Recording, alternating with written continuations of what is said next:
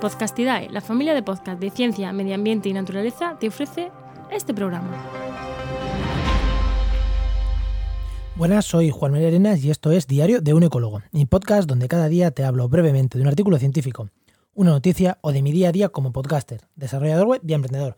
Hoy, en el programa 4 del 19 de marzo, os voy a hablar de los efectos que está teniendo el coronavirus, pero positivos sobre la fauna.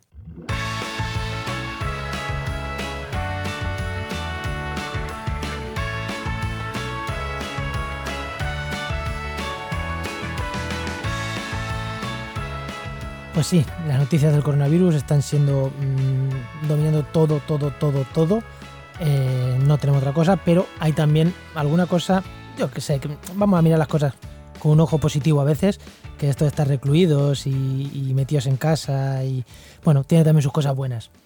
Quizás no para nosotros, que estaríamos en la calle, pero sí para otros seres.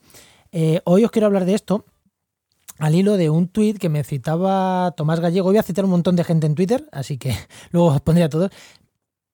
Un, un tuit que me, que me citaba, ya digo, Tomás Gallego, Super Tomás en Twitter, de un tuit de Mar Menor Cao, en el que se hacían eco de que eh, en algunas ciudades pues está empezando a ver de que bueno de que no hay de que en el campo eh, no hay pescadores ni cazadores en los ecosistemas marinos y terrestres y que el número de ejemplares posiblemente en esta, en esta época de apareamiento y desove sea superiores. Si los humanos no estamos, igual muchas especies eh, tienen una ventaja. Además, enlazado en ese tweet, en, esa lista de Twitter iban un par de cosillas más que ahora, ahora os comentaré también.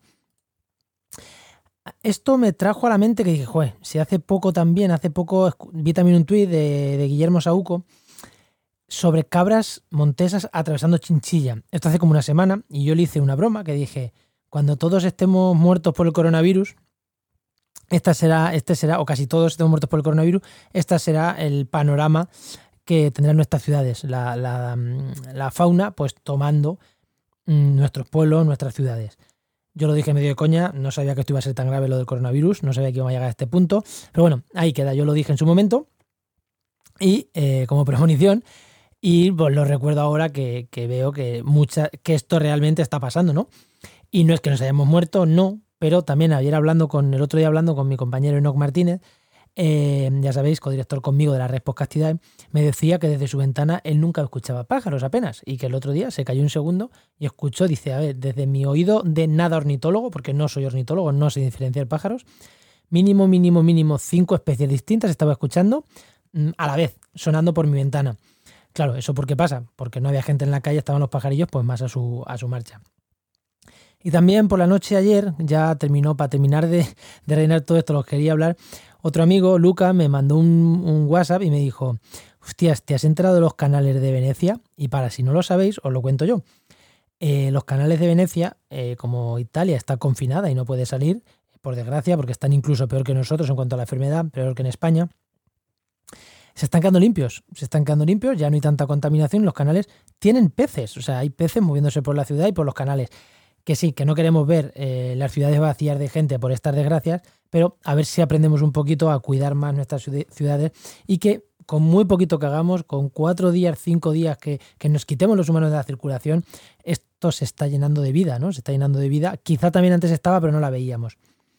Y por último, también deciros un dato, aunque no es Oh, no, no, mentira. Antes de por último, tengo aquí otro, otro, otro tweet también que he visto hoy, que Fulgencio Lisón, eh, Fulgen Lisón en Twitter, le, le, etiquetaba a otro, a un amigo, a Félix Picazo también, eh, lo etiquetaba a un, en un tweet en el que decía, eh, de Antropoceno era el tweet que decía, sin turistas que alimenten con galletas de arroz a los ciervos en el parque de Nara de Japón, los rebaños han comenzado a ingresar en la estación de metro y al centro de la ciudad para comer flores y arbustos.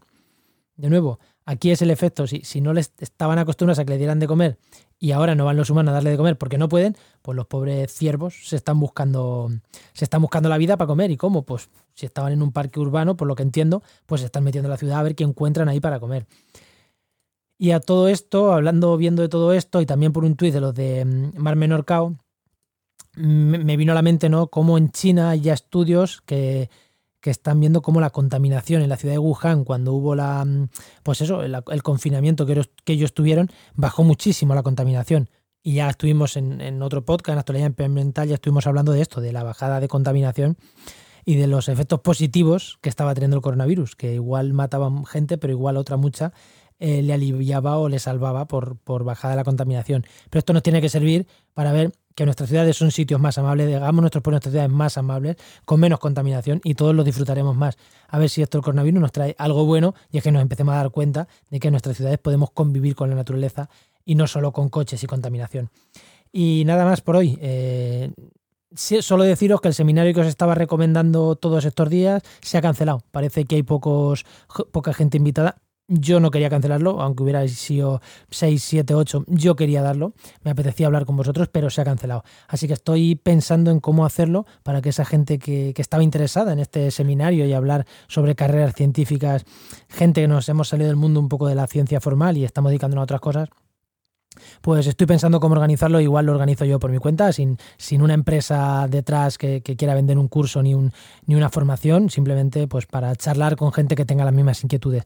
Si os parece interesante esto último, mm, comentármelo en Twitter y, montamos un seminario, montamos una reunión, montamos un algo, montamos un algo que, os parezca interesante a vosotros y a mí contar mi experiencia y hablar me, me encanta, así que no voy a tener problema. Pues nada, nos escuchamos mañana, que los viernes van a ser un poquito especiales, así que ya mañana os digo cómo van a ser los viernes a partir de ahora de, de este diario de un ecólogo. Adiós.